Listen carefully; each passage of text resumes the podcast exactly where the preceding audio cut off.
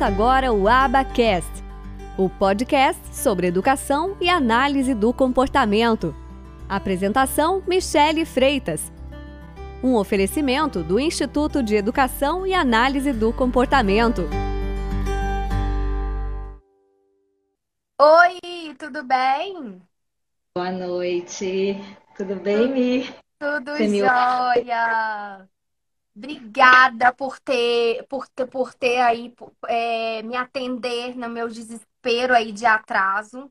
Não sei se você pegou minha história aí, mas hoje o dia foi pesado, foi tenso. Obrigado pela compreensão de coração.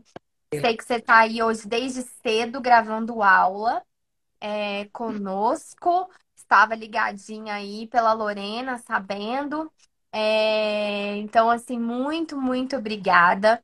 Gente, a Carla é aí uma das nossas professoras da nossa pós-graduação.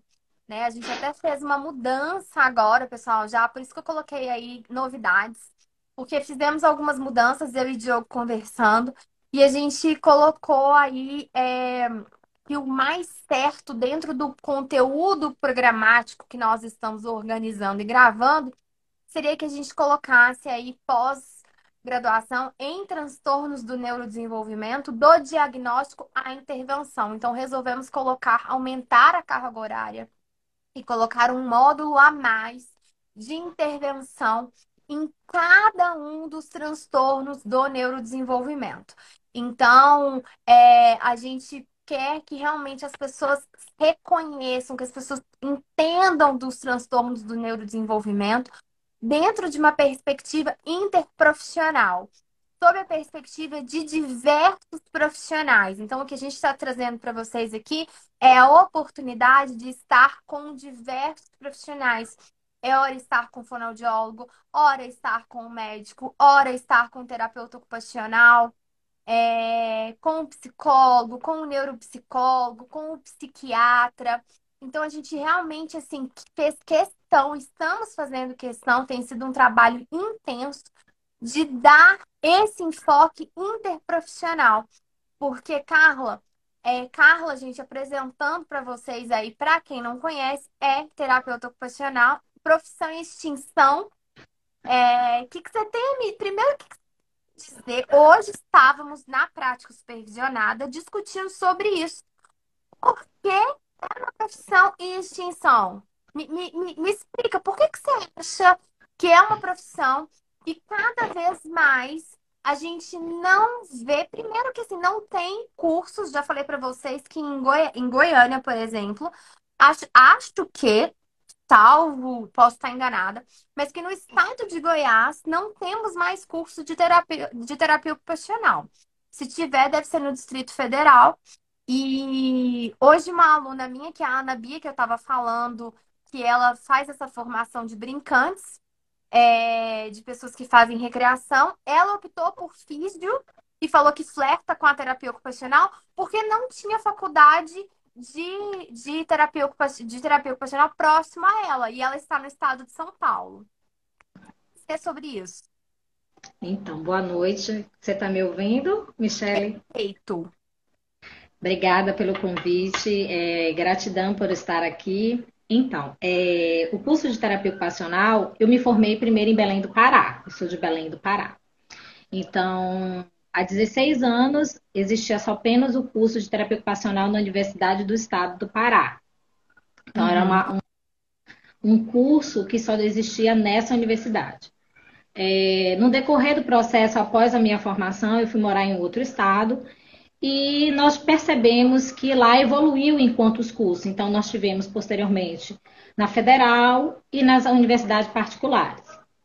Então, em Belém, é, nós não temos essa escassez de terapeutas ocupacionais, né? Acaba é, formando e os profissionais acabam indo para a região norte mesmo, Manaus, Amapá, Macapá, então não existe essa dificuldade. Hoje, atual, atualmente, eu estou em Salvador, então, quando eu cheguei em Salvador, existia o curso de terapia ocupacional na Baiana, que é uma faculdade particular. Uhum. Posteriormente, o curso fechou por falta de procura de profissionais. Uhum. Então, a universidade não conseguiu sustentar e, por esse motivo, fechou.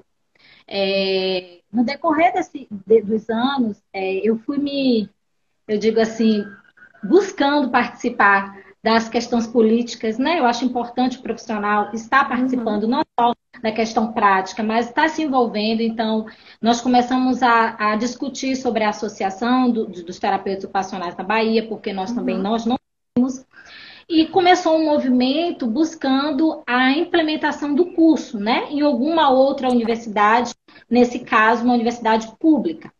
Então, após muitas discussões, o curso de terapia ocupacional foi implantado na Universidade Federal da Bahia. Então, nós já estamos com a primeira turma, que entrou em 2020. Isso, para nossa felicidade, daqui a mais dois anos, nós já vamos ter terapeutas ocupacionais formados pela Universidade Federal da Bahia. Então, isso é um avanço porque realmente existe essa escassez de profissionais aqui, a demanda. Nós temos na Bahia 417 municípios, então imagine a quantidade de municípios, a quantidade de profissionais que não dá conta, nós temos realmente é, municípios que não têm terapeutas ocupacionais, a maioria está concentrada na capital, em regiões metropolitanas, e, e, eu, assim, a minha, minha percepção Mi, em relação a isso é porque não se divulga a profissão. Muitas pessoas confundem terapia ocupacional com fisioterapia. Sim. A fisioterapia é o que terapia ocupacional? Terapia ocupacional faz crochê, terapia ocupacional ocupa a mente da pessoa, né? Então, assim, eu digo a você porque quando eu me formei, a primeira pergunta que me disseram foi essa: você vai ocupar a mente da pessoa? Você vai brincar? O que, que você vai fazer? Né? E não entende que o terapeuta ocupacional ele vai trabalhar com a funcionalidade, com a ocupação daquele sujeito. Independente se ele for uma criança, né? Ou se ele for um adulto. A gente trabalha com essa ocupação, com essa funcionalidade. Então, a, a, eu digo assim: só conhece a terapia ocupacional quem precisa. Sim. Eu quem não precisa. Assim. Isso, quem não precisa não vai conhecer a terapia ocupacional, porque não é uma profissão divulgada. É, nós, temos, nós estamos junto com um conselho, né? Então, fisioterapia está no mesmo conselho de terapia ocupacional. Nós temos muito mais fisioterapeutas é, do que terapeutas ocupacionais, então acaba que nós somos engolidos, a verdade é essa, somos engolidos pelos fisioterapeutas e a gente acaba não aparecendo. Por isso que hoje tem uma discussão a nível nacional sobre desmembramento das profissões, né? Para que cada profissão ela possa ter o seu reconhecimento. E eu acho muito engraçado, porque assim, eu vim de uma área que era você advogada, né? Pelos meu, pelo meu pai, eu era para ser advogada. E eu lá, eu disse que não, não quero saber de direito, vou para terapia ocupacional. E meu pai nunca quis, nunca entendeu o que era terapia ocupacional. Ele só veio entender quando ele sofreu um acidente, onde ele teve uma fratura de tíbia, precisou fazer reabilitação e aí ele precisou de terapia ocupacional. Aí ele veio entender o que era terapia ocupacional. Então, vamos, a gente passa muito para essa questão, né, do, da, da, da importância do profissional quando a gente precisa. E eu creio que daqui a uns dois anos, quando a primeira turma estiver formada, e consequentemente, eu acho que esse mercado vai ser melhor. Nós vamos conseguir estar tá, é, ampliando melhor, né, podendo estar tá oferecendo à população um serviço de qualidade, cada um dentro da sua importância, dentro da gerontologia, dentro da psiquiatria, dentro da pediatria, né, porque nós vamos, nós temos uma intervenção muito ampla, que vai desde a assessoria escolar, desde a intervenção clínica, né? Com, como também é, é, o trabalho de acompanhamento terapêutico, né? Paciente psiquiátrico. Então, a gente tem um leque de oportunidades de emprego que nós precisamos é, garantir esses espaços do terapeuta ocupacional. Exatamente. E, e o, uma coisa que a gente estava conversando hoje, dentro da prática supervisionada, era o seguinte, que muitas, muitas pessoas da fisioterapia, elas nem querem ou nem vão por algum motivo, ou seja, por não querer, por não ter interesse, enfim, não sei qual, qual é o motivo que leva a essa consequência, mas essas pessoas não atuam, por exemplo, com populações com transtornos do neurodesenvolvimento. A gente não vê muito.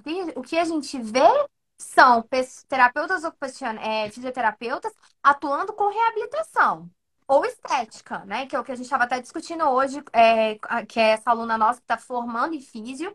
E ela tava falando, não, o pessoal eles querem ir ou para estética ou para reabilitação. Então, ou nem respiratório. Respiratório, é? fisioterapia. Então respiratório. Uhum. Pois é. Então, assim, nem eles vão para essa parte, por exemplo, de trabalhar ah, se essa criança tem algum transtorno do neurodesenvolvimento, é, sei lá, seja no autismo, vou, vou citar aqui o autismo, mas eu sei que é, tanto que, né, o que vocês vão falar aí dentro da pós, que são os transtornos motores, que estão dentro dos transtornos do neurodesenvolvimento, e nós temos vários transtornos motores. É, nós não temos tanto assim os profissionais que vão atuar nessa área. Você não vê tanto, eu não vejo, por exemplo, com tanta frequência, um físio numa equipe multiprofissional de autistas. Não, não é comum eu ver isso. Ou eu vejo um terapeuta ocupacional, ou eu não vejo ninguém cuidando dessa parte motora. E a gente sabe que no autismo especificamente, a gente tem que fazer essa interpretação e essa avaliação da parte motor. Isso eu nem estou entrando na parte sensorial. Mas a começar pelo básico, que é a parte motora.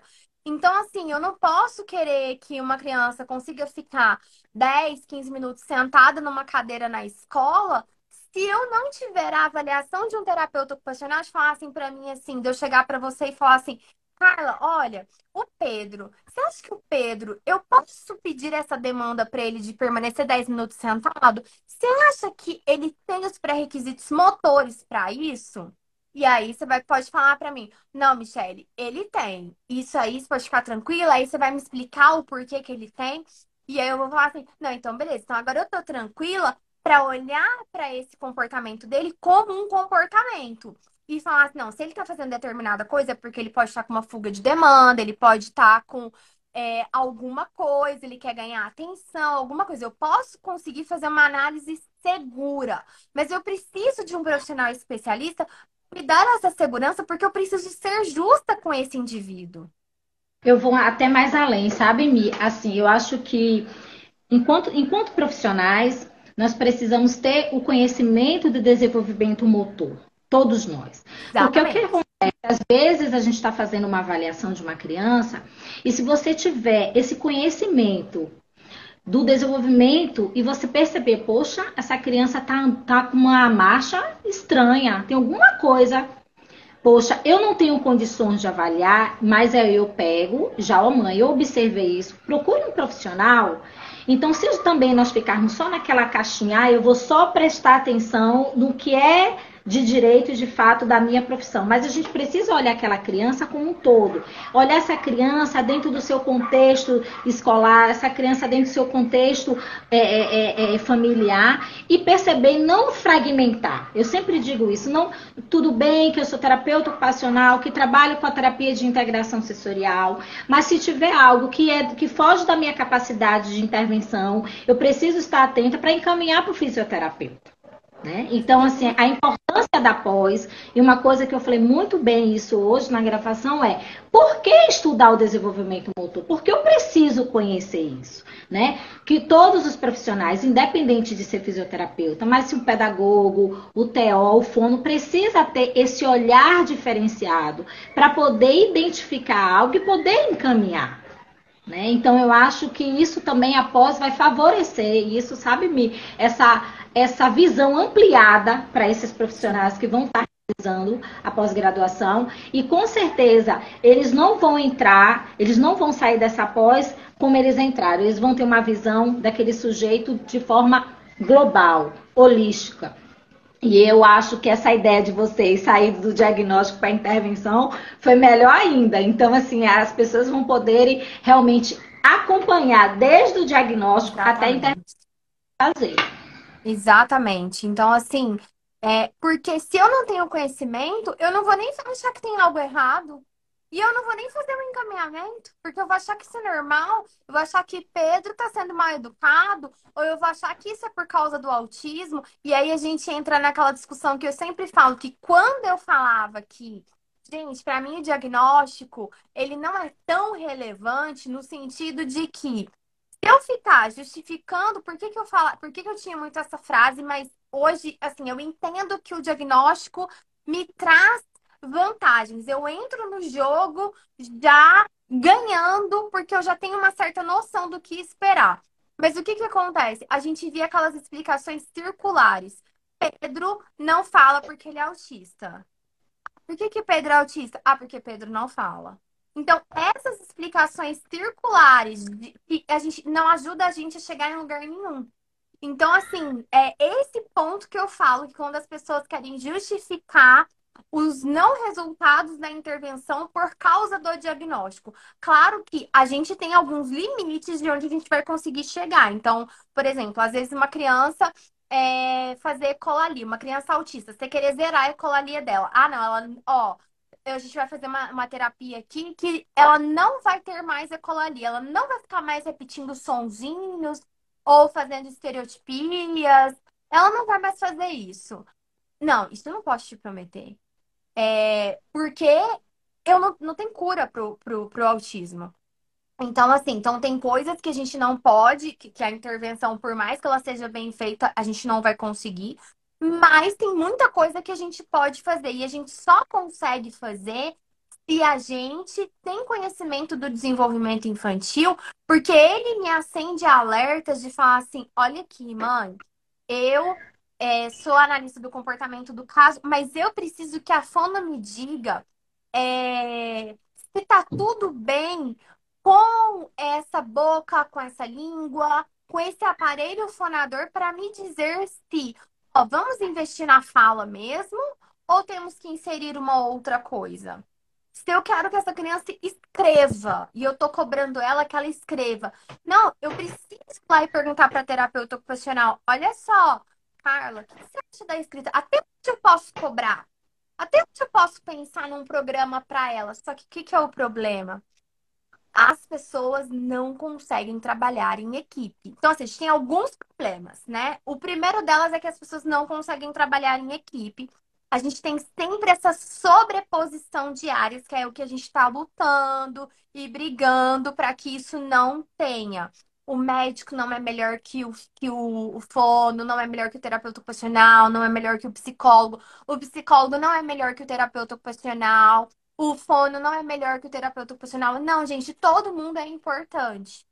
Então, a gente precisa ter isso. E o que você falou, que é não ter essa visão fragmentada. E as pessoas não terem medo de ensinar é, você, enquanto terapeuta ocupacional, não pode ter medo de ensinar para mim, que não sou terapeuta ocupacional, sobre desenvolvimento motor e sensorial. Você falou num ponto tão importante assim, Mi. Quando eu, eu cheguei em Salvador, é, eu fui buscar, né, trabalhar dentro da terapia ocupacional. Eu tive muitas dificuldades, né, assim, de acesso, e eu fui trabalhar com outras coisas porque eu tinha outra formação. E eu percebia essa dificuldade de quem estava na área de abrir portas para quem estava chegando. Eu acho que isso acontece, né? E eu aprendi na minha vida é, que o conhecimento ele está aí. Cabe cada um estudar e saber utilizar. Todos nós temos neurônios e todos nós podemos aprender. E no decorrer desse meu processo, nessa caminhada de busca de, de, de emprego, eu fui trabalhar numa prefeitura, bem longe, assim, de Salvador, três horas de viagem. E aí essa pessoa me convidou para trabalhar porque eu fazia uma pós-graduação em saúde mental, né? Eu sempre gostei dessa área de saúde mental. E ela falou assim: eu quero que você venha trabalhar num CAPES aqui, em numa cidade chamada Inhambupe. E eu fui, viajava três horas. E fiquei trabalhando uns seis meses. Com seis meses, ela falou assim: Eu gostaria que você coordenasse o serviço, porque você, enquanto terapeuta ocupacional, você está ensinando os profissionais que nunca trabalharam, e eu acho que você tem que sair desse papel e ir para um papel de gestão. Eu nunca tinha me percebido essa questão de estar tá ensinando, de estar, tá, na verdade, nem ensinando, mas mostrando o trabalho da saúde mental, do terapeuta ocupacional dentro de um CAPS, que é totalmente de um, de um trabalho dentro de um hospital psiquiátrico. E esse foi meu caminhar ao longo do tempo, e aí eu cheguei nessa fase de começar a dar aula, enfim. E eu observo que, assim, eu vou falar da terapia ocupacional. Porque quando alguém tem um conhecimento e aí você pergunta, tem medo de responder, tem medo de ensinar. Eu já ouvi, inclusive, Michele, por que você vai ensinar para a mãe sobre integração sensorial? Por que você vai falar o que é uma hiperresponsividade, o que é uma hiporresponsividade? Eu falei, eu preciso ensinar a mãe porque se em casa acontecer algum comportamento, ela precisa saber lidar com essa situação, ela precisa entender o que ela precisa fazer.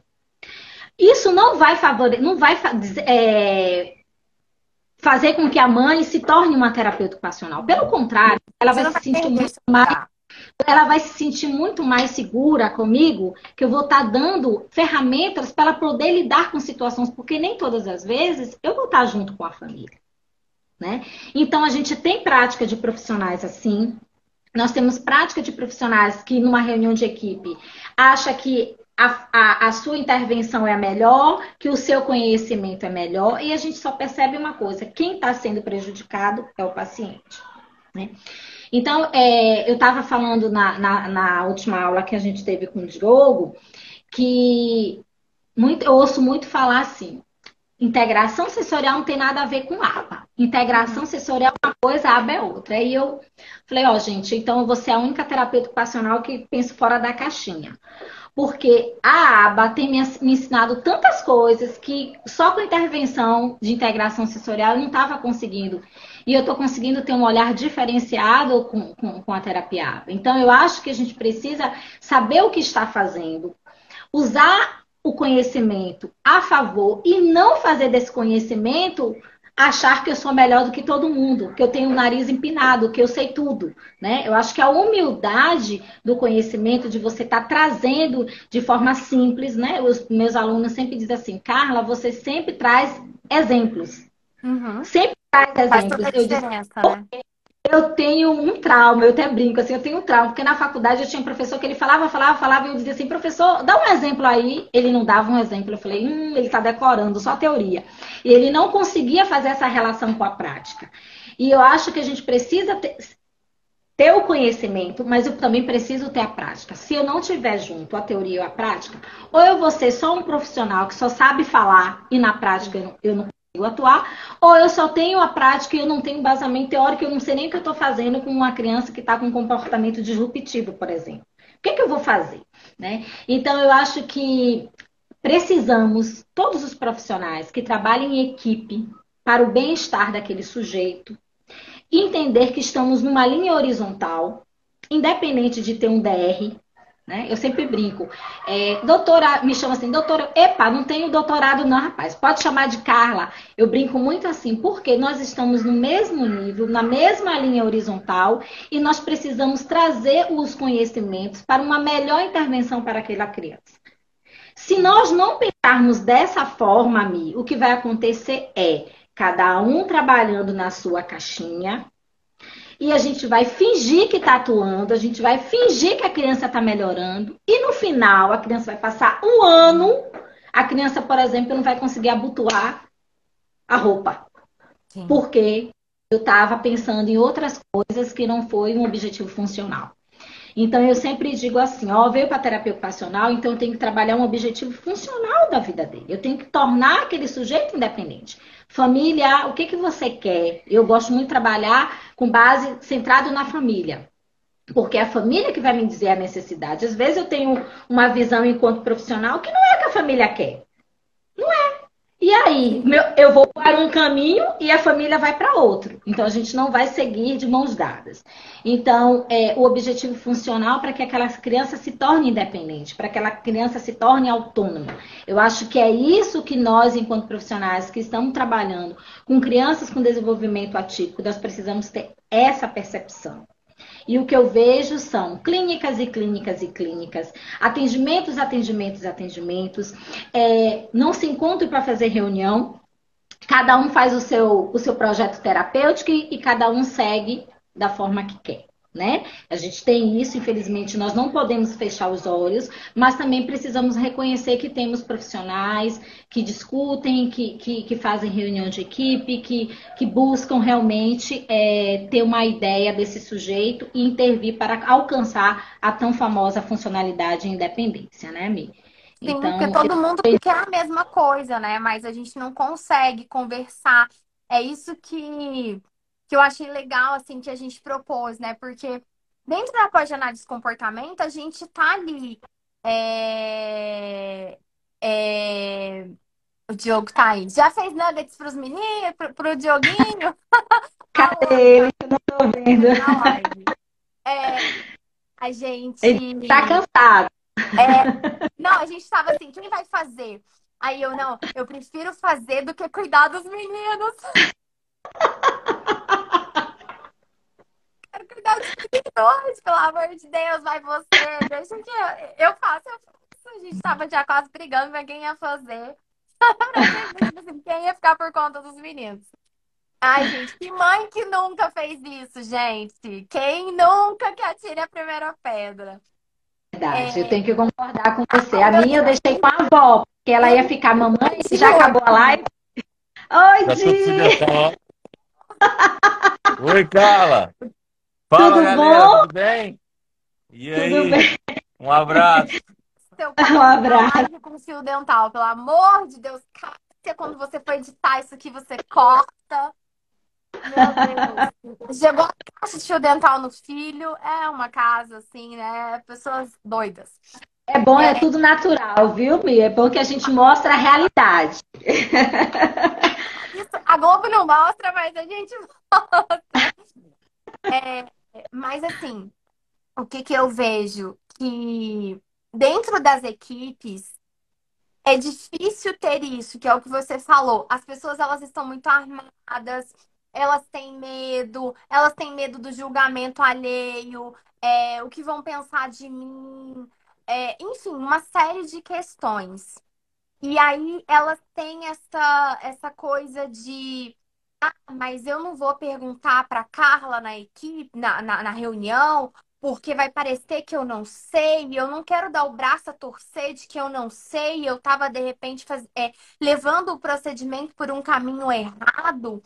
É, e aí a gente fica nessa. Então, eu pensei, né? A gente pensou, então vamos criar um ambiente de ensino onde a gente pode, possa trazer diversas perspectivas do desenvolvimento infantil e dos transtornos do neurodesenvolvimento, porque não tem como a gente falar de transtorno do neurodesenvolvimento sem a gente começar por desenvolvimento infantil. Porque o transtorno é justamente alguma coisa dentro do, do desenvolvimento infantil que não ocorreu da maneira como ela deveria mas a gente tem que começar falando da maneira como ela deveria ocorrer. Então, vamos trazer perspectivas de diversos profissionais e vamos colocar eles todos juntos num pacote, cada um gravando a sua aula sozinho, porque ele vai ficar ali à vontade para trazer a sua perspectiva, sem parecer que é um debate, que é um, um ou um embate entre as áreas mas que a gente possa criar esse, esse ambiente onde a gente possa ter diversas pessoas falando sobre esse tema, porque assim eu consigo realmente fazer com que as pessoas, pelo menos, tenham esse conhecimento e vão para o campo de batalhas essa formação. Então, ela já vai chegar tendo esse conhecimento. E quando ela começar a observar, hum, tem alguma coisa de errado aí nessa parte desse desenvolvimento motor dessa criança, não, não me está cheirando muito bem. Eu acho que a gente precisa ouvir um terapeuta ocupacional ou um fisioterapeuta é, para que a gente possa descartar alguma possibilidade. Descartar uma possibilidade de um transtorno, às vezes não chega a ser um transtorno, mas é uma dificuldade. É, um atraso. É um atraso que ela tem e que precisa ser trabalhado. É, então, assim, eu acho que falta muito isso. E assim, as pessoas têm que entender, gente, que tem espaço para todo mundo. Terapeuta ocupacional, então, tá em extinção. Então, assim, você pode ficar tranquilo que você tem emprego, se você for bom, se você for dedicado. Porque, assim, isso nós estamos falando do terapeuta ocupacional no mundo do transtorno do neurodesenvolvimento. População de idosos. E o pessoal que sofre um acidente, como aconteceu com seu pai, e precisa é, de auxílio. É, Exato. É, UTI também, não tem? Eu sei que UTI os trabalham. Isso, UTI neonatal, hospital, né? A gente tem intervenção dentro da área hospitalar, tanto na clínica médica quanto na área de pediatria, né? Então, assim, nós temos é, um campo né? Um campo tanto na área de saúde quanto na área educacional, até na área da assistência social também. Então, o trabalho existe. Eu, eu aprendi me, com, com um professor da universidade, ele dizia assim pra gente: ó, oh, você não tem que ser um você não tem que ser mais um terapeuta ocupacional, você tem que ser o terapeuta ocupacional. Você tem que fazer a diferença. Porque no lugar que você estiver, que você, da forma como você trabalha, ou que na forma que você for trabalhar, e você fizer a diferença, você sempre vai ser convidado, você sempre vai ter um emprego. E, e, ao longo da minha caminhada, né? Porque assim, eu morei em vários lugares. Meu pai, uma hora ele estava numa determinada cidade, aí a empresa transferir, a gente tinha que ir para outro estado. Então, eu, a minha trajetória foi assim. Então, eu consegui é, chegar e sair em vários lugares de forma muito tranquila. E quando eu comecei a trabalhar em clínicas e fazer o meu trabalho, eu sou muito sistemática, viu, Mi? Muito sistemática, muito organizada. E eu faço até onde eu posso. E com o tempo, eu comecei a perceber que eu estava cheia de atividades, porque eu não sabia dizer não para as pessoas. Não sabia dizer não. E aí, quando foi final do ano passado, eu disse assim: parei. Fui entregando as clínicas e disse assim: ó, agora eu vou ficar em um lugar somente. Mas não adianta, meu celular não para. Ah, já fiquei sabendo que você não está trabalhando. Você quer vir trabalhar comigo? Por quê? Porque você deixou um, um, um, um caminho bom, você tratou, você é, é, é, é, trabalhou de forma correta, você desempenhou seu papel. E eu digo a melhor coisa, Michele, que a melhor propaganda é a família. Uhum. Eu não gasto dinheiro com divulgação. não gasto porque a família é um falando pro outro. Você não procure doutora Carla lá não sei aonde. Eu digo, gente, esqueça essa doutora. Eu sou Carla Beck, uma terapeuta ocupacional. Pronto, tá ótimo. Então eu acho que é isso que a gente precisa. Os profissionais precisam ter segurança no que faz. Agora, se você brinca, se você não tem conhecimento, se você não estuda, porque eu também tenho a visão, eu tenho pessoas assim, que estudam, fazem milhões de pós-graduação, faz milhões de coisas, mas na prática não muda. Não muda. É mais uma pós, é mais uma e você continua. Só vai, só vai acumulando, né? No Brasil, a gente tem muito essa cultura, né? De muita pós-graduação, porque, sei lá, quem, quem, quem estuda a parte da história da educação no Brasil e as leis do MEC vão provavelmente saber contar isso pra gente melhor do que a gente. Mas assim, a gente tem muita oferta e por um preço muito baixo. Então as pessoas vão pelo preço. Então elas colocam assim, não, com mil reais eu consigo fazer uma pós. Então eu vou fazer mais essa, eu vou fazer mais essa, eu vou fazer mais essa. Só que, gente, o problema é agrega. Como que e não agrega. Qualidade? Isso, não tem qualidade, não tem a qualidade. Faz da forma de qualquer jeito, porque ela está buscando um certificado. E aquele conteúdo que a gente não, eu não, a gente não vou julgar se é bom ou ruim, mas aquele conteúdo acaba não mudando nada na sua prática enquanto profissional, né? Então isso também a gente tem que é, é, acontece muito. Eu, eu, eu digo assim, precisamos ter ética profissional, todos nós. Ética profissional. É... Semana passada teve uma mãe que me procurou e eu fui sincera com ela e disse assim: eu não tenho condições de atender seu filho. Mas me disseram que você. Eu não tenho condições. Por quê? Porque a demanda dele é uma demanda que eu estou em processo de estudos. De aquisição. Uhum. Eu, eu não tenho condições, eu estou fazendo uma formação e eu não tenho condições neste momento de atender uhum. seu filho. Então, não quero o seu dinheiro para depois você me cobrar e eu disse assim, não estou conseguindo fazer nada. Eu lhe encaminho para uma outra pessoa. E a mãe ficou super fascinada. Ela não acredita. Se fosse outra pessoa, ia querer atender. Eu falei, pois é, mas eu aprendi com meu pai que a melhor coisa que a gente tem é o nosso nome, a preservação do nosso nome. Então, eu prefiro não receber e não ganhar seu dinheiro. Quem sabe no futuro, em 2022, 2023, quando eu me sentir preparada para Sim. atender essa demanda, ter chegado muitos pacientes com seletividade alimentar. Muitos uhum. pacientes sabe? E eu tenho feito a, a, é, cursos e aprimoramento, mas eu, é uma, é uma área, Mi, que eu não acredito que só o terapeuta ocupacional vai dar conta. Eu preciso é, do, precisa do fonoaudiólogo. Uhum. Então, eu, assim, se eu não vou conseguir atender uma criança se eu não tiver um fono aqui do meu lado, parceiro. a gente trocando um parceiro. parceiro e Isso. que tenha ética, que tenha visão, que você fazem.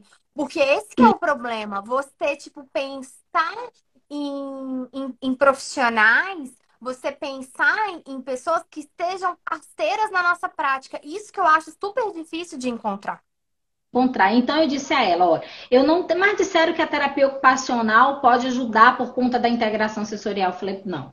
Pode ajudar sim, mas eu preciso do fono.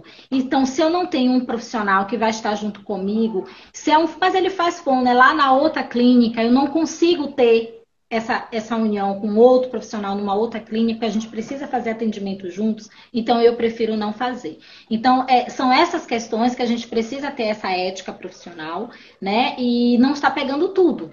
Então, assim, eu, graças a Deus, e quando eu não estou bem para atender, eu ligo, não estou bem para atender, porque eu sou humana, eu tenho sentimento, e eu jamais vou atender uma criança quando eu não estiver bem. Então, são duas coisas que eu aprendi, eu amadureci isso ao longo da minha caminhada profissional. Não atender quando eu não estiver bem e não atender quando eu não tenho condições, quando eu não tenho qualificação para tal.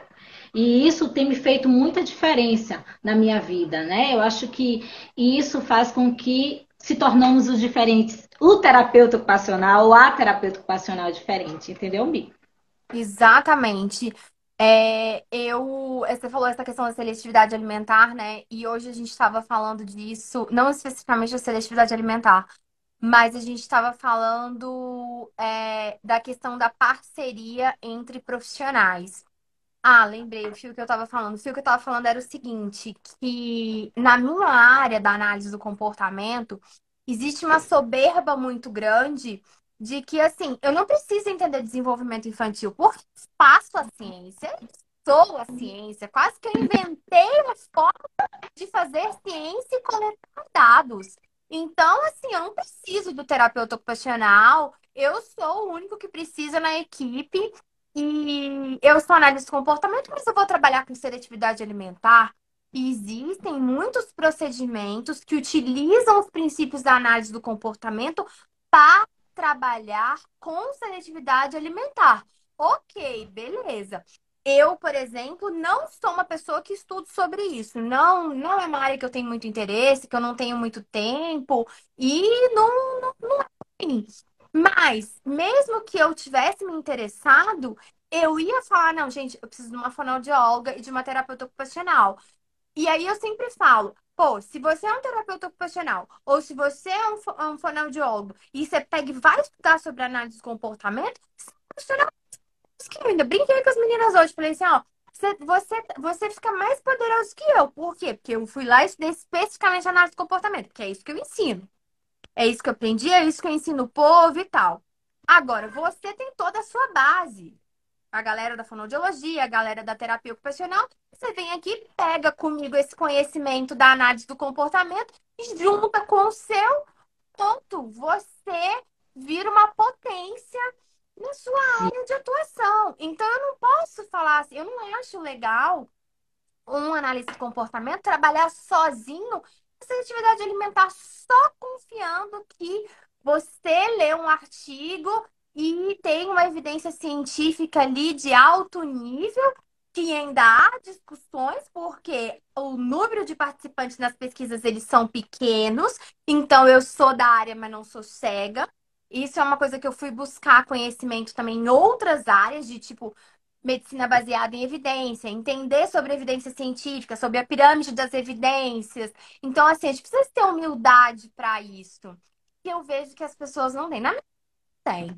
É... Então, a gente precisa entender sobre esses, sobre esses pontos para que a gente possa se posicionar e falar: olha, eu sou especialista nisso, eu tenho áreas de atuação diferentes. É... Então, eu acho isso assim de uma nobreza muito grande. Você falou, né? Eu estou caminhando na, na análise do comportamento, né? Uhum. Você sabe que eu entrei, assim, para mim, tá, eu digo, disse na última aula, no último encontro, que para mim está sendo diferencial na minha vida. Até na minha vida com minha filha está sendo diferencial. Estou conseguindo fazer coisas que antes eu não conseguia. E isso tem tem renovado a minha perspectiva, porque a ideia que eu tinha da terapia ABA quando eu comecei a, a, a, a ouvir era uma outra coisa. Uhum. Horrível, né? Então, aquela crença limitante credo, aba, nem pensar, a criança vai ficar um robô. Eu ouvia muito essas coisas, né? Sim. Mas amadurecimento profissional, você começa a entrar numa, numa universidade, você começa a ler artigos científicos, você começa a ter uma visão melhor. E eu disse, gente, não é isso. Né? Não puxando o saco, mas eu comecei a buscar informações, então eu cheguei ao IAC mediante a uma colega que fez, né, que estava fazendo a pós-graduação.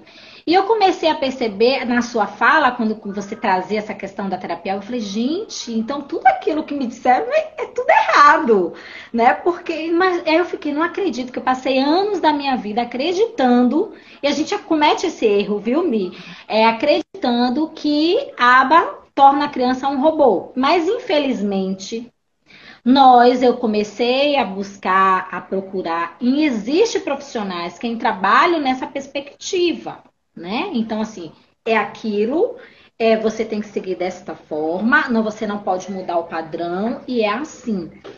E com vocês, a gente percebe, quem faz né, a, a, a pós-graduação percebe que não é dessa forma. Não é dessa forma. A gente precisa realmente ter essa visão, entender os princípios e utilizar desses princípios para embasar a sua prática enquanto terapeuta ocupacional. Embasar a sua prática enquanto fonoaudiólogo.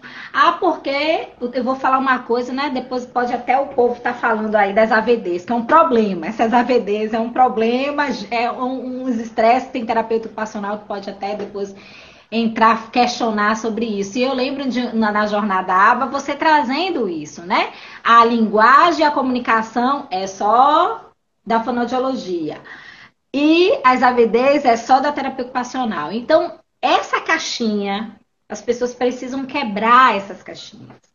Mas é muito difícil quebrar, muito difícil sair dessa zona de conforto, né, Mi? Essa mudança, ela provoca medo no sujeito. E aquilo que você disse, o medo de errar e o medo de dizer que não sabe. E se tornar achar por isso é um profissional menos qualificado. Exato. Eu estava semana, passada e aí teve uma professora de Brasília que fez uma pergunta, não lembro, eu disse a ela, eu não sei. Ela me olhou assim, falei, não sei. Ela, você não sei. Eu falei, não sei, porque eu posso buscar para você, responder e eu te mando um e-mail, mas eu não tenho resposta para você. Ela achou que pelo fato de eu estar numa condição de estar trazendo um conhecimento, eu tenho que saber tudo? Não. Eu não tenho essa capacidade de saber tudo. A gente sabe e a gente busca. O que a gente não sabe, a gente procura, né? E eu lembro que na aula de, que Diogo trouxe, né, ele fez uma retrospectiva da questão da, da, da, da terapia ABA no Brasil, e ele foi trazendo né, esses núcleos de estudos que eles são muito específicos, né? Eles Sim. não entendem o desenvolvimento infantil, ele não, não sabe o que é isso, eles acham que a terapia ABA vai fazer tudo, tudo, tudo, tudo certinho e eles não conseguem perceber o que está ao redor. E vocês trazem essa diferença, né? Estão formando pessoas com um olhar diferenciado, um olhar que vai fazer diferença em qualquer lugar e principalmente brigar com as questões de supervisão, né? Porque eu aprendi. Nossa. Essa questão de supervisão aí não, não, não funciona. É, então, todo dia falando isso. Todo dia. E eu estou me apropriando do conhecimento que vocês trazem justamente para poder uh, saber indagar, saber questionar. Sim, exatamente. Porque virou uma pirâmide e virou um capitalismo. Sim, sim. Então virou um capitalismo na nossa, aqui no Brasil, né? E aí a gente não consegue trabalhar visando esse capital, né? Porque as pessoas Sim. buscam. E é o que a gente fala, né? Não tem nada de errado em ganhar dinheiro, né? Eu sempre, eu sou, eu sempre falo, gente, não sou marqueteira mesmo, tenho empresa, então tenho que vender mesmo. É, mas eu não, mas eu não posso mentir. O que eu não, o que a gente não tolera é mentir. Então, assim, é, eu, a gente entende que é necessário entender sobre desenvolvimento infantil e conhecer dos transtornos do neurodesenvolvimento da população que você está atendendo. É, então, assim, essa pós-nova, ela nasce muito dessa necessidade. Então, pra vocês verem, gente, a Carla, ela é mestra e, e ela é nossa aluna. E em um momento ela está na posição de aluna e no outro momento ela está na posição de professora. Então, para você ver como que é importante a gente se, se, é, se permitir que nós não somos donos da verdade, que a gente não sabe tudo. Então, assim, é, quando eu dou uma aula de desenvolvimento infantil, eu não vou dar uma aula tão precisa sobre a perspectiva do desenvolvimento motor como Carla. Porque ela estudou anos e anos da vida dela para isso e teve uma prática focada nisso. Então, eu, eu entendo sobre desenvolvimento infantil, mas é, é esse que é importante, é você entender para que você possa conseguir enxergar. Olha só, tem algo aqui que eu queria o olhar de um especialista. Vamos chamar? E aí, às vezes, até também de você entender, será que esse especialista que você chamou é bom mesmo? Se você, se você não tem conhecimento, tanto faz. Agora, se você tem conhecimento, não, olha, eu tenho conhecimento, eu tenho um certo conhecimento sobre desenvolvimento motor, e eu acho que o que esse profissional está falando, eu não acho que está tão adequado. Vamos buscar uma segunda opinião com outro profissional? Porque, olha, eu tô achando que não tá tão, tão adequado. Eu queria ouvir uma segunda opinião. Você se importa, mãe? Então, assim, né, que de repente você pega ali um terapeuta igual você, enquanto terapeuta ocupacional. Às vezes você quer um parecer de uma fonoaudióloga. Como você estudou sobre desenvolvimento infantil, você consegue ter uma malícia, uma maldade de olhar e falar assim: olha, vamos buscar uma segunda opinião. Eu acho que eu tenho visto outros pacientes, você pode até jogar um H ali e falar assim: olha tenho visto por outros pacientes que trabalham com outras equipes, tenho visto o pessoal jogando por um outro caminho. Às vezes você sabe mais de desenvolvimento da linguagem do que aquela fono que a família está tendo. Por quê? Porque às vezes, gente, é um profissional que caiu de paraquedas, porque você tem, você tem que ver que a fonoaudiologia, por exemplo, tem diversas áreas de atuação, como a terapia ocupacional. Então, às vezes, o pessoal foi lá, levou no convênio ou levou nos SUS, e é um profissional que atende diversas populações e que não tem conhecimento daquela população específica que está precisando de atendimento. Então, a gente, se a gente não tem conhecimento, você não tem a maldade de identificar aquilo que não está tão adequado. Por isso que a gente precisa ter esse conhecimento e pegar uma, uma outra profissional, ó, vem cá, Fone, então me ensina sobre desenvolvimento da linguagem. Me ensina, ó, Theo, me ensina sobre desenvolvimento motor. Médico, eu quero te ouvir. A gente fala tanto dos médicos, né? Eu brinco eu falo, eu, eu pego no pé, né? Eu falo, eu falo mal. É, inclusive amanhã, vixe, amanhã tem um médico aqui. Vixe, amanhã o Gustavo vai. É, vou, o Diogo vai contar pra ele que eu falei mal dos médicos. Mas a gente precisa fazer as críticas que precisam ser feitas. A gente não pode deixar, ah, porque fulano é meu amigo, porque fulano é isso, porque fulano é aquilo, a gente deixar de ter o nosso senso ético e fazer o que precisa ser feito. Assim, olha, infelizmente você é médico, mas nesse ponto aqui você fica. Esse ponto aqui a sua classe pega. E claro que existem exceções, óbvio que existem exceções. Existem os analistas do comportamento robotizados é, mas a gente não pode vir com essa, com essa ideia de passar pano pro coleguinha. Não, a área peca nisso aqui mesmo. Como eu falei hoje, eu estava falando assim: olha, os conselhos deviam brigar é, para que o, os, os seus profissionais dessem diagnósticos que sejam válidos. Porque assim você vai dar acesso à, à população ao diagnóstico. Se você deixar só na mão do médico, primeiro que nós não temos médicos o suficientes para atender o Brasil inteiro de norte a sul. Então, o conselho tinha que ir lá e brigar, olha, dentro aqui dos transtornos motores do neurodesenvolvimento, os terapeutas ocupacionais e fisioterapeutas têm capacidade sim de diagnóstico, disso daquilo, emissão de documentos XYZ nas diversas resoluções ali que os conselhos têm. Então, assim, deve brigar pela classe nesse sentido, porque isso é uma questão de saúde pública. Você que tem especialização nisso vai saber disso melhor do que eu. Você falou uma coisa bem interessante. É, a gente vê uma mudança, né? Há 10 anos atrás, em que o diagnóstico ele era exclusivamente médico, médico, ele é exclusivo médico, mas hoje, é, em um determinado local, no município que eu trabalho, é, como é um município pequeno, os, os médicos que tem, acho que são duas ou três, estão sendo humildes em solicitar para os profissionais, né, eles encaminham dizendo assim, gostaríamos de uma avaliação com terapeuta ocupacional, porque estamos investigando a possibilidade, né, do diagnóstico de autismo, verificar se algum transtorno de processamento sensorial.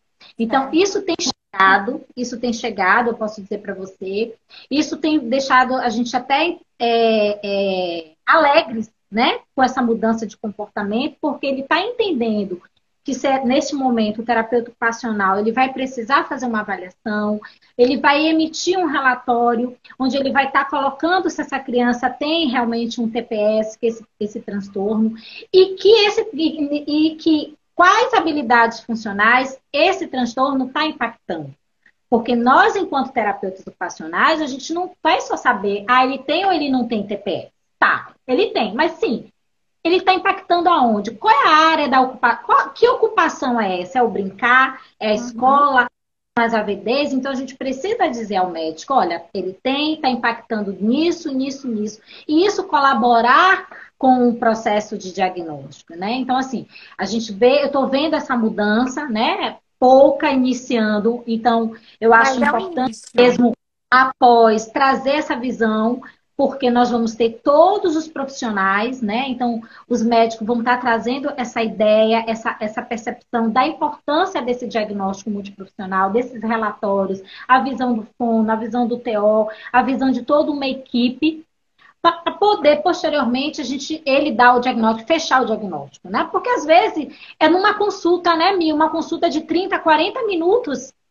E a criança, o médico dá o, o, diagnóstico, às vezes a criança está ali com a gente, faz um, tantas intervenções, duas vezes na semana, três vezes, tem criança que eu atendo três vezes na semana. Então ela passa muito mais tempo com a gente, a gente consegue ter uma visão com, daquela criança do que aquele médico que viu em uma hora a cada seis meses, a cada três meses, varia muito essa, essa, essa, esse tempo de atendimento, né? Então eu acho que após eu, é, todos os profissionais é, que tiverem interesse em estar tá fazendo, se qualificando, né? Os médicos buscando essa qualificação mais pra, para o diagnóstico, entender a importância do, do diagnóstico do, do TO, do relatório do terapeuta, do relatório do fono, do relatório do físico, do psicólogo, que isso tudo vai dar um, um, um conforto maior para o diagnóstico, ele vai estar tá além de muitos profissionais. Né? Então, e vai deixar ele seguro né, do que ele está fazendo, porque no Brasil não é muito comum, mas nos Estados Unidos é muito comum é, você ter processos é, de erro médico, de uma série de coisas. Então, é, de processar os médicos ali por uma negligência, por uma imperícia ali, é uma imprudência. Então, a gente precisa desses profissionais é, capacitados. E outro ponto que a gente traz é que quem faz o relatório de pedidos de encaminhamentos de horas de terapia e as terapias adequadas. Infelizmente, é o médico. E eu digo infelizmente por quê? Porque muitos estão preparados para ter esse poder, eles não têm conhecimento para ter este poder de falar o seguinte: olha, você precisa de duas sessões por semana de terapia ocupacional. Mas como se ele não sabe qual que é a linha de tratamento que vai ser utilizada e ele que vai ter o poder de indicar? É, isso não pode acontecer, isso está errado. Então, tem chegado um relatório assim, Michele. Eu tem chegado um relatório assim demais, demais, demais, demais, onde o, o, o, médico ele coloca a quantidade de terapias semanais, qual é a abordagem que ele quer. Às vezes você vai fazer a avaliação, a criança não consegue ficar 40 minutos na sessão e ele pede três vezes na semana. Isso também é uma coisa que precisa mudar essa percepção, né? É, é, é na verdade, são muitas coisas, né, Mica? A gente é mudança muitas de. coisas de, erradas, muitas. Muitas erradas. e isso só erradas. vai mudar com conhecimento. N não se enganem que o terapeuta ocupacional precisa ter conhecimento dos transtornos, do desenvolvimento infantil, para que ele possa ir e argumentar. Não é brigar, gente, mas é argumentar, é fazer um relatório fundamentado.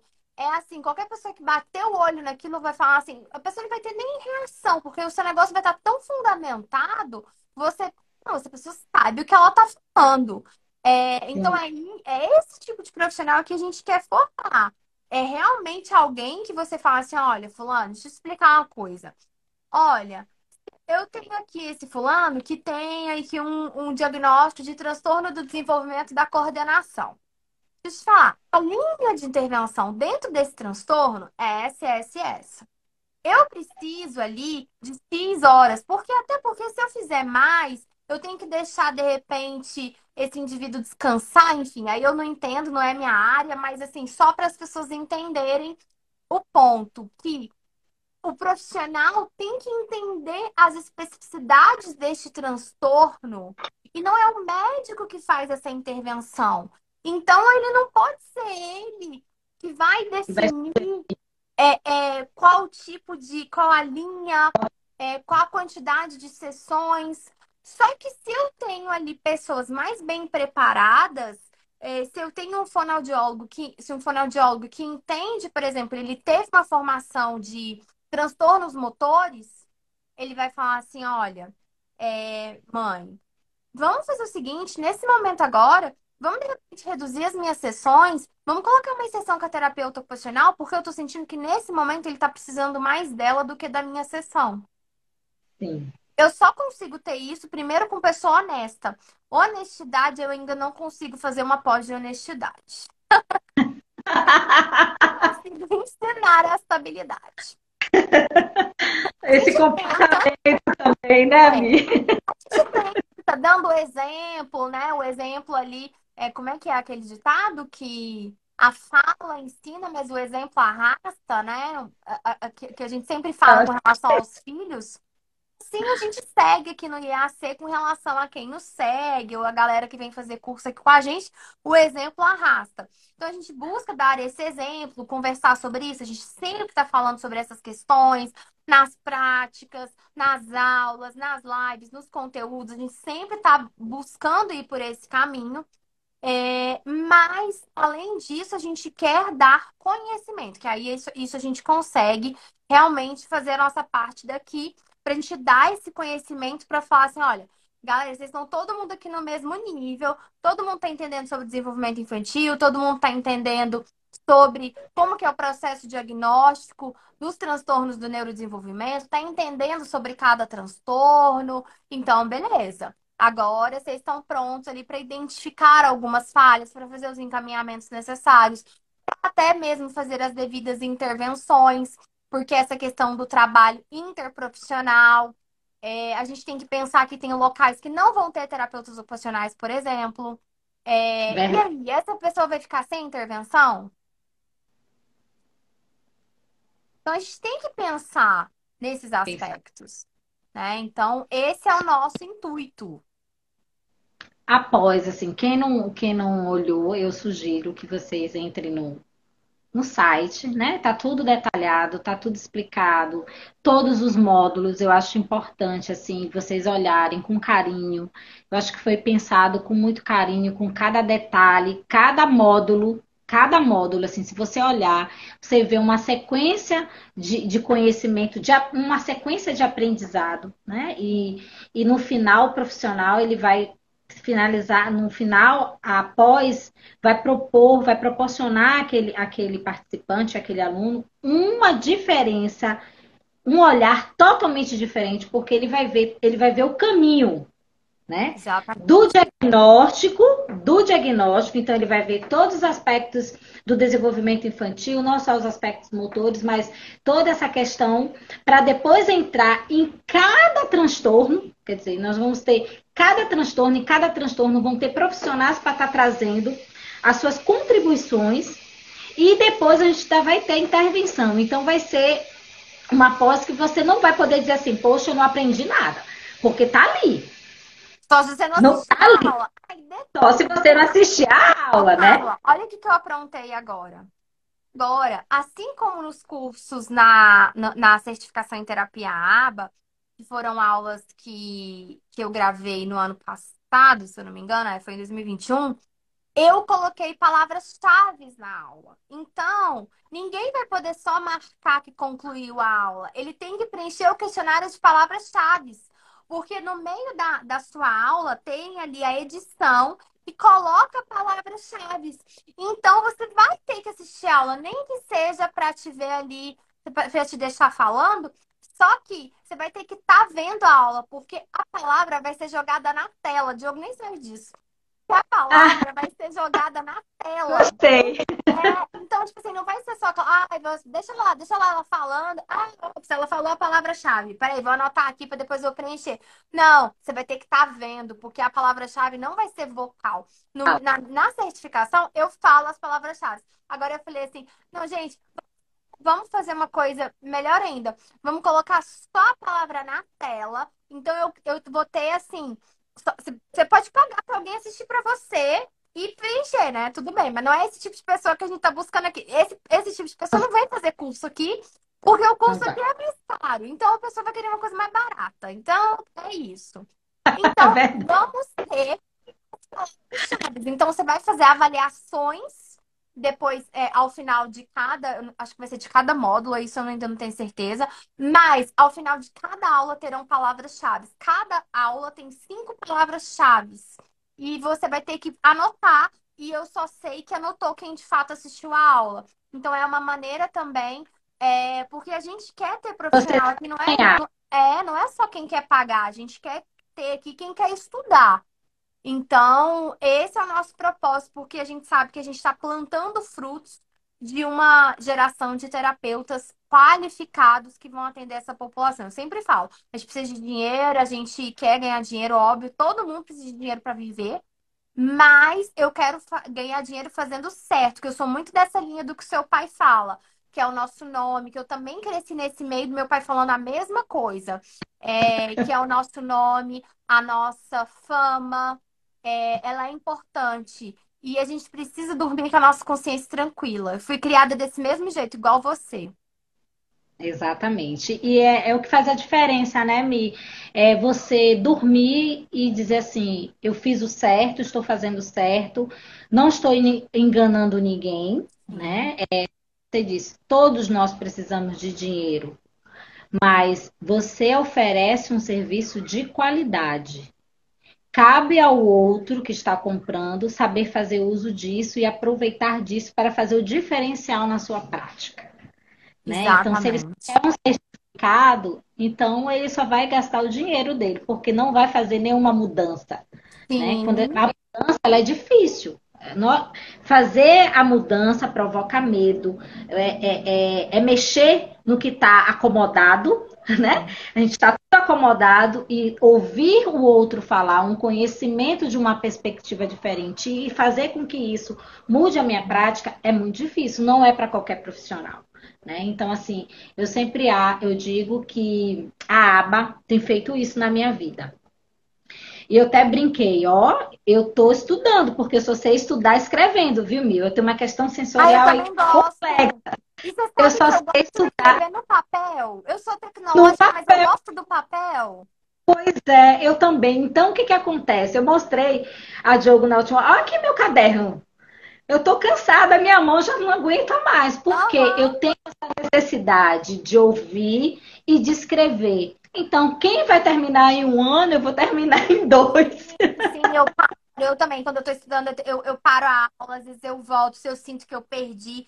Quando eu estou estudando Sim. coisas assim mais complexas, isso, eu, eu faço isso também. E eu gosto de escrever, porque eu sinto que quando eu escrevo, a neurociência explica até né, esses pontos que ativam áreas no cérebro que não são ativadas quando você está digitando e tudo. Então, assim, eu acho super importante. E eu, eu acredito também muito na lei do retorno. A ciência que me desculpe neste momento, agora o lado espiritual ali falando mais forte, mas eu sei lá, sabe? Eu acredito na lei do retorno, então eu prefiro fazer meus negócios certinho, porque eu quero construir já. Lei da atração. Como é a lei é? da atração. A lei é, da atração. Da atração, a lei do retorno, eu acredito nessas coisas tudo. Então, assim, sabe, eu prefiro fazer meus negócios certinho. É, às vezes, mesmo que você demore mais para chegar nos pontos que você é, deseja. E eu também não acredito em sucesso sem esforço, sabe? Eu acho que é, não, não é a mesma coisa, eu não acho que ele venha, sabe? Eu acho que ele vem fruto de um esforço, que você realmente deu tudo, tudo de si, você se doou. Eu aprendi também com meu pai, tudo que vem fácil, vai fácil. É. então, é, para chegarmos numa determinada posição, nós precisamos desse esforço, nós precisamos abdicar. Sim. E me muito assim, quando é que você vai parar de estudar? Ela me uhum. fez essa pergunta. Eu falei, minha mãe, difícil. Porque eu estou numa área em que a gente precisa o tempo todo estar estudando. O conhecimento ele está se renovando. Ela, meu Deus do céu, é final de semana. Eu só consigo estudar à noite, viu, Michelle? Eu tenho uma questão que o silêncio é que eu, onde eu consigo captar. Uhum. Então, à noite, a madrugada é o melhor momento para o meu aprendizado. E aí, às vezes, eu vou dormir duas horas, três horas da manhã e acordo no outro dia para poder trabalhar. Mas eu consigo fazer isso porque é, já está na minha rotina. E eu digo para ela: se nós não continuarmos em processo de estudo, nós vamos paralisar. Né? Então, mas não é um estudo de pegar um livro ler por ler e não fazer mudança, né? Eu acho que o conhecimento ele tem que entrar, dar uma mexida aqui na cabeça para que haja mudança. Porque senão não vai adiantar. Pra quê? Num, num primeiro momento, ele até te traz um certo desconforto. Sim. Eu, eu me sinto, eu tenho essa sensação, ai, me dá um desconforto saber disso, me dá um desconforto, assim, igual eu confesso para você que hoje eu brinquei com, com, com o pessoal na supervisão, falei assim, gente, Antigamente, tinha aqui na minha mesa do lado, até mostrei na câmera, eu vou mostrar aqui para vocês também. Antigamente, deixa eu ver aqui, ó, deixa eu ver se vai aqui. Tinha na minha mesa o livro do Cooper de análise do comportamento. Ultimamente tem tido o DSM aqui na, na aqui do meu lado. E eu confesso para vocês que me gera um desconforto, porque eu tô estudando e lidando com coisas que antes eu não lidava e ao mesmo tempo eu tenho que continuar os meus estudos em análise do comportamento. Imagino, você, imagino que você sinta a mesma coisa, mas em posições diferentes. Você adquirindo seu conhecimento em análise do comportamento e também tendo que acompanhar o que é específico da sua área. Isso gera um desconfortozinho, não gera? É. Dá assim. É. mas parece que é tanta coisa, parece que eu não vou aprender. É coisa demais, é difícil demais. Os nomes, os nomes. eu fico enlouquecida com os nomes. Uhum. Aí eu volto. Gente, é, é, é, engraçado porque a gente, quando você. Eu estou passando por esse processo nesse momento, né? Desde o ano passado, na verdade, quando eu comecei a estudar um pouco mais.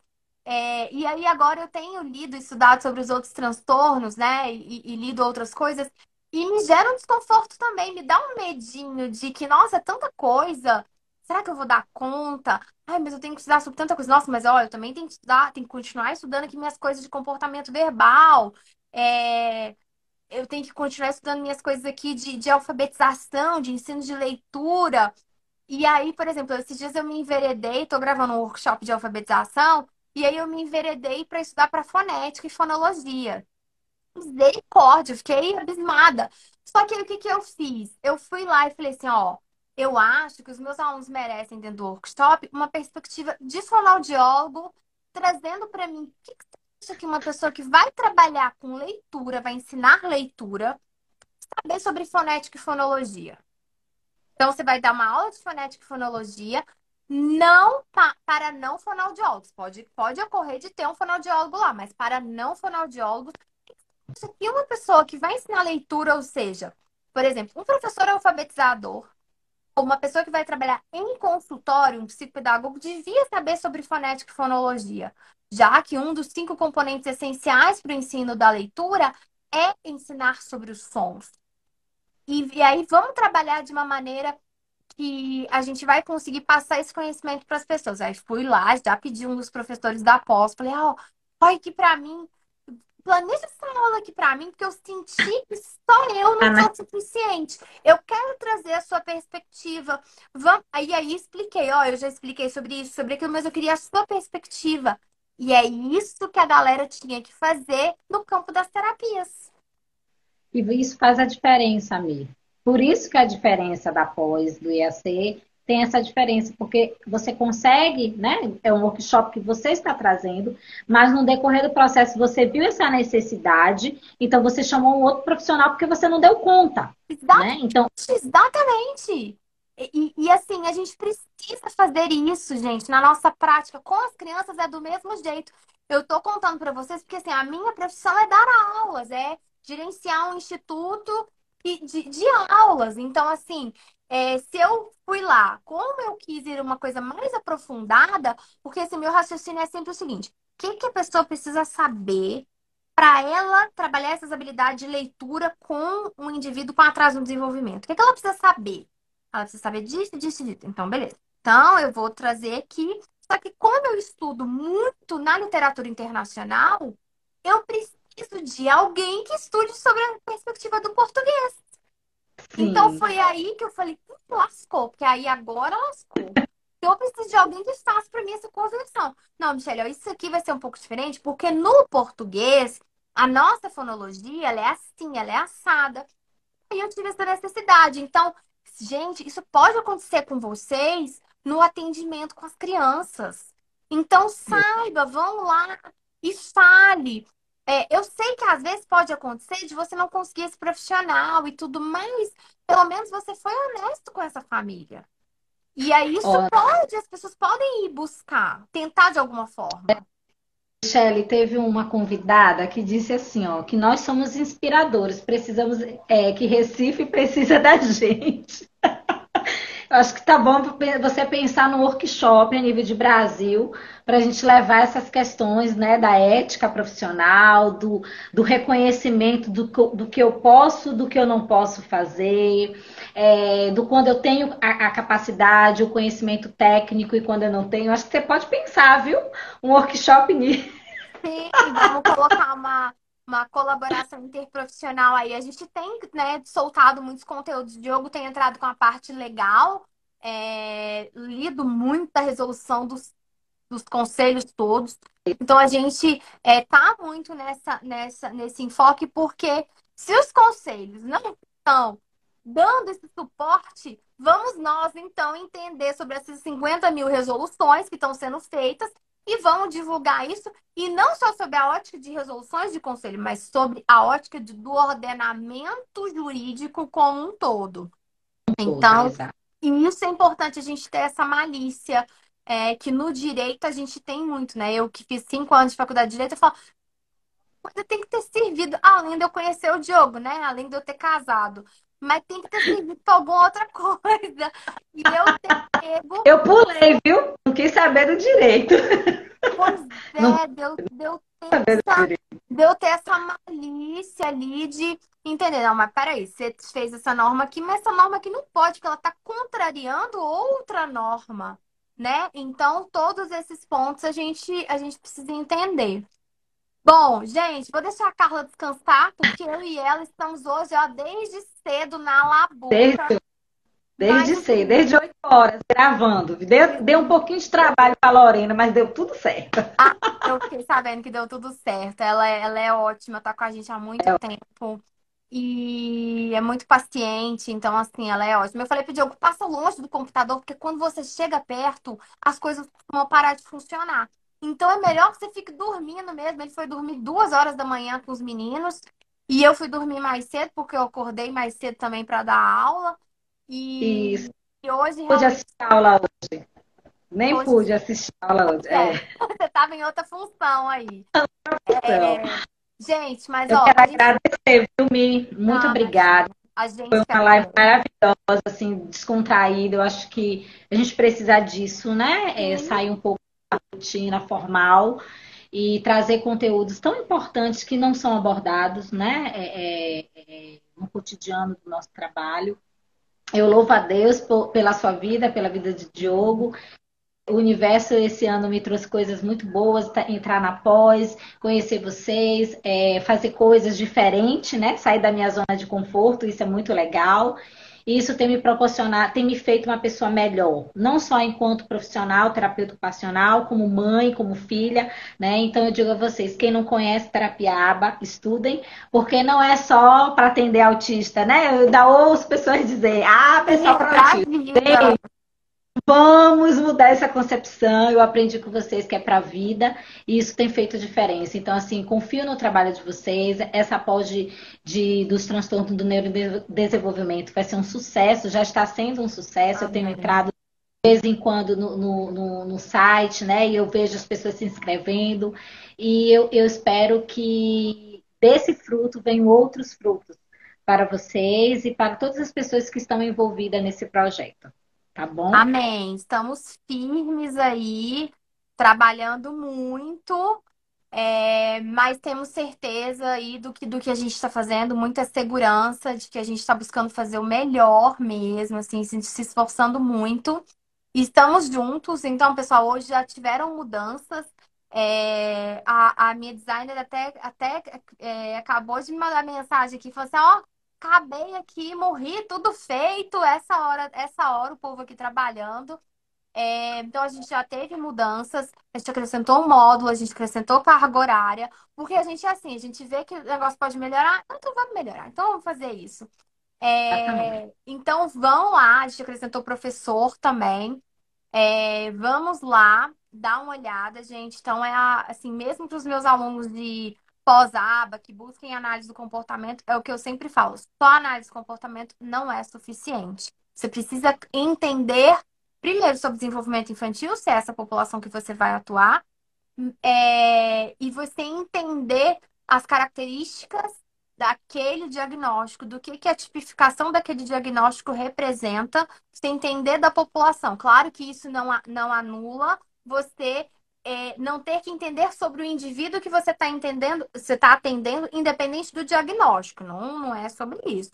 A questão é que ter essa tipificação correta, ela vai já te dar nortes de certas coisas que você pode esperar e ter essa visão do todo, do interprofissional, dos diversos profissionais que, infelizmente, na vida a gente ainda não consegue ter, porque nem todo mundo quer ser colaborativo, mas a gente está tá aqui trabalhando para formar uma, uma geração de pessoas colaborativas que saibam trabalhar em equipe, né? Então, é isso. Com certeza faremos mais lives para a gente discutir temas aí específicos e falar de coisas. É, vamos ver se a gente marca uma para a gente poder falar de escrita, ensino da escrita é, pré-requisitos que a gente precisa ter para escrita, essas coisas. Vamos bolar uma coisa legal que eu acho que vai ser bem, bem interessante. E muito, muito obrigada. Muito obrigada para todo mundo aí que ao invés de estar tá vendo fofoca, alguma coisa, não tem nada de errado ver fofoca, não, tá, gente? Eu assisto também, inclusive brinco com vocês. Falo que vejo Big Brother, porque eu também preciso esparecer minha, minha mente, senão eu fico, fico doida. É, mas que escolheram, né, nesse momento, tá adquirindo esse conhecimento, tá fazendo esse, essa, essa autoavaliação da sua área, de quais são os objetivos, do que que você, do que que você quer. E muito bem-vindo aí a todo mundo que está chegando aí dentro da nova pós. Dia 28 a gente já libera as novas aulas, as, as aulas, né, do módulo 1, que tá assim maravilhoso. Estamos em fase de gravação, em fase de edição de aulas. Vai ser um prazer ter todos aí. E muito obrigada, espero que a gente se fale mais. Carla, obrigada aí por tudo. Bom descanso para você, bom descanso para todos. Vamos trabalhar. Vamos trabalhar, gente, porque é isso, né, gente? Sem esforço não temos ganhos. Então, precisamos ter aí os esforços e abdicar de certas coisas. E eu gosto tanto disso que, para mim, embora seja muito cansativo, é algo que eu fico com meu coração em paz, que eu gosto, que me traz felicidade. Então, eu desejo isso para todo mundo, que todo mundo tenha um trabalho que te faça ficar com o coração em paz, que faça você ficar feliz, é, com você estar abdicando de certas coisas, mas você está em paz com as escolhas que você que você está fazendo, né, cara? Eu acho que é, é sobre é, isso. Tá por isso, né? Eu digo, eu, eu digo assim, às vezes eu preciso fazer um relatório, eu acabo fazendo em casa no final de semana. Sim. Eu fala assim, Tá fazendo o quê? Eu disse, estou fazendo relatório. Ela, ai meu Deus do céu, de novo. Eu falei, às vezes, mas eu tô feliz, estou fazendo aqui, já tô acabando, a gente já vai fazer outra coisa. Eu acho que o trabalho, ele edifica. Então, quando você pensa num trabalho que te dá prazer, você faz com satisfação, você não vê o lado ruim disso, né? Então, a gente precisa pensar que trabalho é esse? Esse trabalho é um trabalho que te dá prazer, te traz um salário, muito bem, muito legal. Mas se é um trabalho que está te trazendo um sofrimento psíquico e que você não está se sentindo feliz, repense a sua, a sua conduta, repense você enquanto profissional, para que você não venha adoecer, né? Porque o trabalho também, ao mesmo tempo que ele edifica, ele adoece. Então fica a dica aí para todos vocês. Tá conosco até agora. Não sei nem que horas são, viu, Mirka? Eu tô sem nove relógio. Nove e meia da noite, nove e meia da noite de sábado. Estamos na balada, não é verdade? Estamos aqui na balada. Gente, assim, e jogo gente... com as crianças. E jogo, com, as jogo crianças. com as crianças que provavelmente estão sem banho, né? E só Deus sabe que horas que elas vão tomar banho hoje, né? É, por mim, elas já dormiam sem banho mesmo. Mas elas não vão aceitar isso, que os, os meninos não tem que tomar banho, ainda mais Dioguinho, né? Não, tem que tomar banho, tá errado, que não sei o quê. E vamos agora pro banho e para Benício virar e falar. E se o Benício não estiver ali na casa, ali brincando com, com no, no aniversário aqui da de frente de casa, né? E é isso, gente. É uma, é uma loucura. A gente vai equilibrando vários pratos. É, nesse momento agora eu vou tirar a roupa da máquina colocar na secadora, colocar mais uma leva, né? É assim a gente vai fazendo as coisas. Mas é isso, eu falo que a gente não pode reclamar porque estamos com saúde, estamos bem, estamos na nossa casa, estamos com as nossas necessidades é, atendidas, né? As nossas necessidades básicas atendidas, então não podemos reclamar. Então fazemos o que gostamos e isso que é o mais importante, né? Beijo. Gente, obrigada Beijo, Carla. Fica com Deus. Bom demais falar com você. Sua energia é muito boa, muito pra cima. Obrigada. Obrigada. Beijão. Tchau, gente. Tchau. Um abraço.